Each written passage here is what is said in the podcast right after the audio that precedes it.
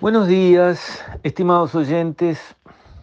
Quisiera referirme hoy al tema de nuestros sistemas de promoción de inversiones, a través de los cuales el gobierno, no este gobierno, gobiernos sucesivos, incluidos los tres del Frente Amplio a toda vela, le han dado beneficios a aquellos inversores que deciden aterrizar eh, digamos, montos aplicados en distintos sectores de la actividad económica del país.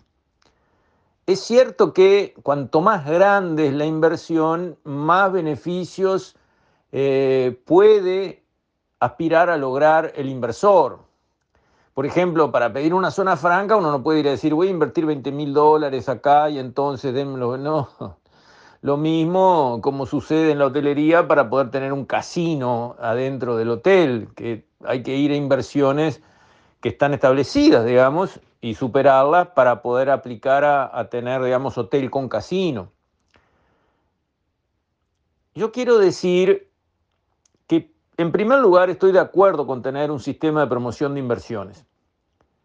Yo estudié los sistemas de promoción de inversiones de Uruguay, Brasil, Paraguay Argentina y Chile. Los estudié todos juntos en el mismo momento y los comparé. Y llegué a la conclusión, con conocimiento de causa, porque fui a estudiar los marcos legales, los organismos de aplicación, los impactos en la economía, o sea, estudié de verdad el tema, no, no talenteado, estudiado, que son otros Pérez, ¿no? Talentear es una cosa, estudiar el tema es otra.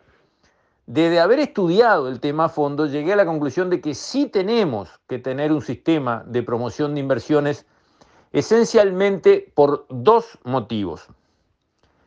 El primer motivo es que el gobierno, el Estado, está compitiendo por captar inversiones. Si yo tengo 10 millones de dólares y estoy pensando en poner una fábrica, de lo que sea, no importa, cualquier inversión, un hotel, lo que sea. Bueno, ¿qué alternativa tengo con mis 10 millones? Ah, yo le compro bono del tesoro al Estado. Ajá, ¿Usted le compra bonos del Tesoro al Estado con 10 millones? Ah, venga por acá.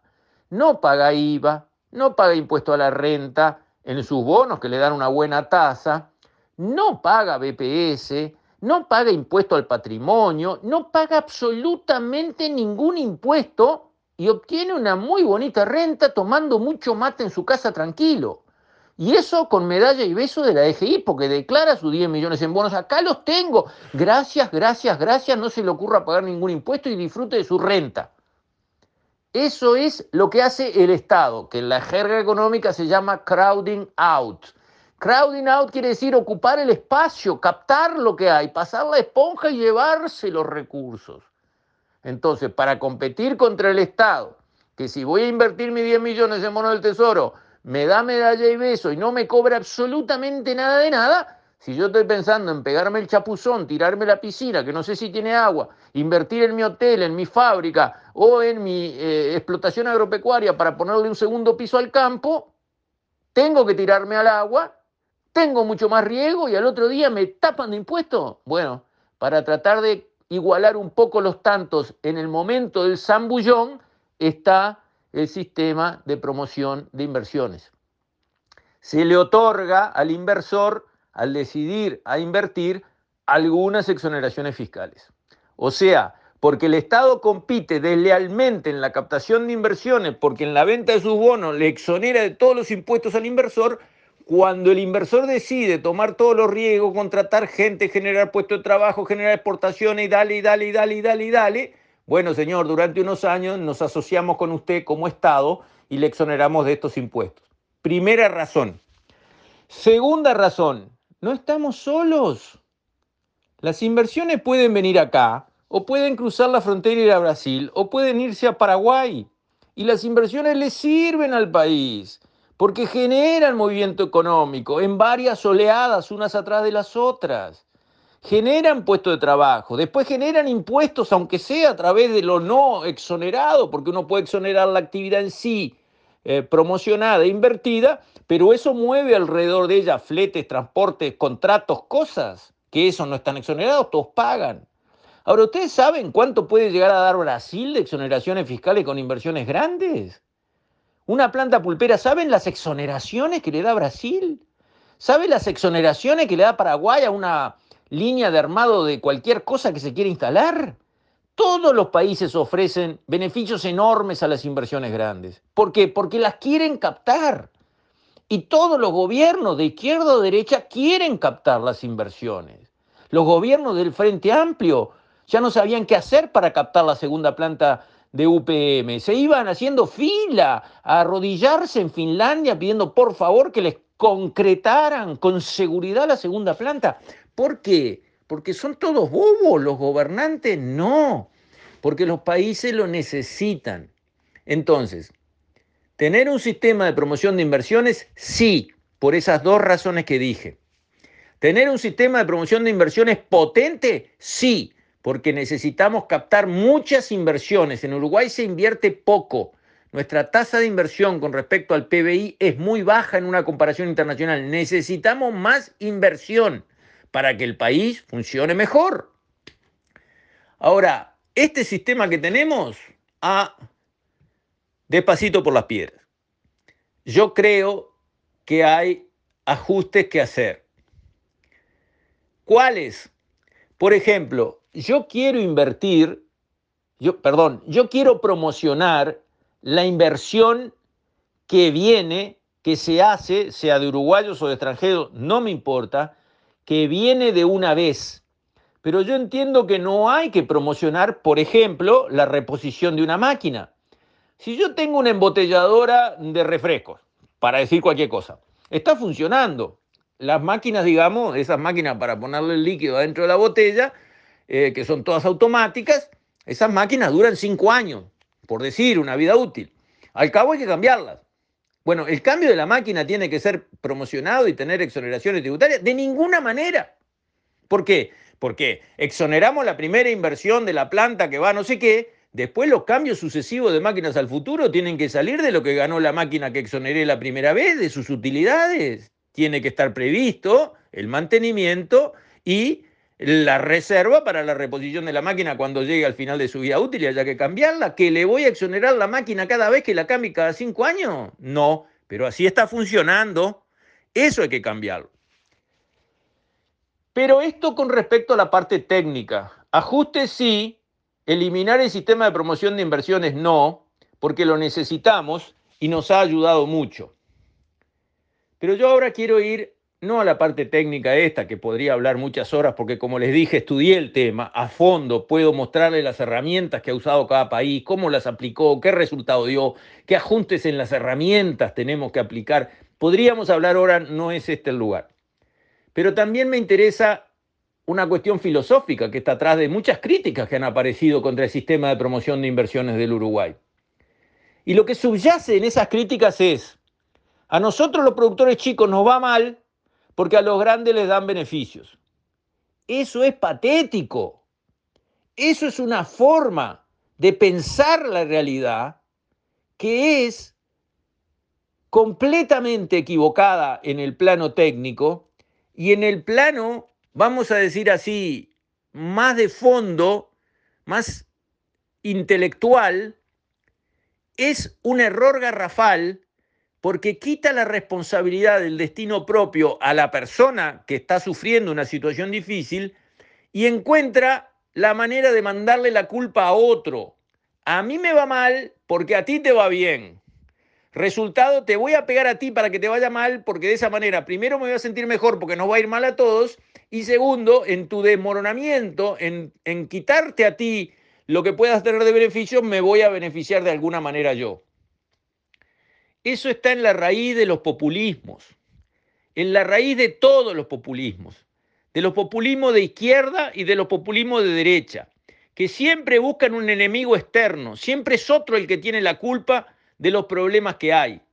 Y eso neutraliza la capacidad propia que cada cual tiene que tener de reaccionar, de mejorar, de mirarse al espejo y decir, ¿por qué estoy en esta situación? ¿Qué puedo hacer para salir de esta situación mala en la que estoy? Si la persona no tiene eso porque dice, yo estoy mal porque estos otros me embromaron. Ah, bueno, si esa es la realidad y así la vemos y así la creemos, no hay nada que yo pueda hacer para salir de mi mala situación. Eso está mal. Eso es un enfoque equivocado en el plano técnico y en el plano espiritual. No hay que pensar así. No hay que pensar yo estoy mal porque benefician a los grandes y me arruinan a mí. No, esa no es la línea de pensamiento constructiva, positiva, que primero que nada puede salvar al propio que está en situación difícil y además defiende a la sociedad entera porque el enfoque yo estoy mal porque el otro está bien es tóxico para la sociedad. Nos enfrenta inmediatamente unos con otros y quita de la escena, quita del foco de la luz los reales problemas. El pequeño productor agropecuario que no se puede mantener en el campo no está mal por culpa de las papeleras o por culpa de, las zonas francas. No, no es ese su problema. Y liquidando las zonas francas o liquidando la papelera, no pasaría a estar un milímetro mejor. Hay que cambiar esa manera de pensar que es tóxica, negativa y falsa. ¿Hay reclamos que los pequeños productores rurales tienen que hacer? Sí, señor. Y reclamos importantes y reclamos muy fuertes que yo comparto, patrocino y sostengo. Yo creo que los productores rurales de pequeña escala, con familia viviendo adentro del campo, deben pagar cero impuesto de todo. Ni contribución inmobiliaria, ni este, IMEVA, ni IRAE, ni patrimonio, ni primaria, ni nada. Eso es lo que yo sostengo. La pérdida de recaudación del gobierno por esos pequeños productores es insignificante, no marca el tanteador. Pero para esas familias que están en el predio, unos miles de pesos por mes es mucha plata y los ayuda a mantenerse en el predio, lo cual, en mi concepto, para la sociedad en su conjunto, una familia viviendo en el medio del campo, criando sus hijos allí sanamente, aprendiendo las labores rurales desde chicos, es un activo valioso. Eso nos sirve a todos. No le quitan nada a la sociedad, no le piden nada a la sociedad, pero igual les cobramos impuestos. ¿Para darles qué a cambio? Si no les damos nada. Y en realidad todos dicen y se llenan la boca, hay que parar el éxodo rural, qué horrible todos los miles de productores que perdimos. ¿Y? Todos lo dicen, ¿eh? no hay un partido político que no levante esa bandera. ¿Y? Pero para tratar de dar esa batalla, no hay que hablar, hay que hacer. Bueno, la primera cosa que hay que hacer, si vos querés ayudar a uno, es no le cobres impuestos a ese. Empezar por lo más fácil. Después vemos qué herramientas usamos para tratar de ayudarlo un poco más. Pero la primera, la más fácil y que se escribe en dos renglones, es cero impuesto. Bueno, eso es una preciosa bandera para que levante la gente del sector agropecuario. No, abajo la zona franca o abajo las pasteras. Ese está totalmente desencaminado. Esto de ir al rescate de los pequeños productores que viven en el campo es una buena bandera, que además en el ciclo histórico de la evolución de cómo pasa la historia económica de un país, llega, le guste o no, sea de izquierda o de derecha, esa etapa llega. Lo que podemos pedir es que llegue más temprano. Al principio, los países se fundan, se crean, los estados se construyen con plata que le sacan al sector agropecuario. Así fue en todos los países del mundo. Es el único aportante al principio, el único que aporta recursos, porque es el único sector grande que está ahí. Después que evoluciona la economía del país y el país crece, el sector agropecuario en porcentaje del PBI se achica, crece la industria, crecen los servicios y llega un momento en que ya no vale la pena sacarle. ¿Qué le vamos a sacar al 8% del PBI que valga la pena sacarle? nada. Paremos de sacarle recursos al sector agropecuario. Y después que sigue la evolución económica de un país, lo que sucede es que se le empieza a devolver al sector agropecuario, así como yo estoy diciendo, se le empieza a devolver, como vemos los subsidios que dan en Europa, los subsidios que dan en Estados Unidos, se le empieza a devolver al agro una pequeña parte de lo muchísimo que se le sacó a lo largo de las décadas y los siglos. En esa etapa tenemos que entrar y tenemos que entrar en esa etapa ayudando a los pequeños productores rurales con su familia viviendo en los predios. Primer paso, no le cobres más impuestos. Esa es una plataforma interesante para poner sobre la mesa que yo defiendo como economista, defiendo como productor rural, defiendo como ingeniero agrónomo y defiendo como uruguayo que mira el país y dice, ¿qué es lo que quiero que pase yo en este país? Bueno, quiero que avancemos en ese camino. Con esto, estimados oyentes, me despido. Hasta mañana, si Dios quiere.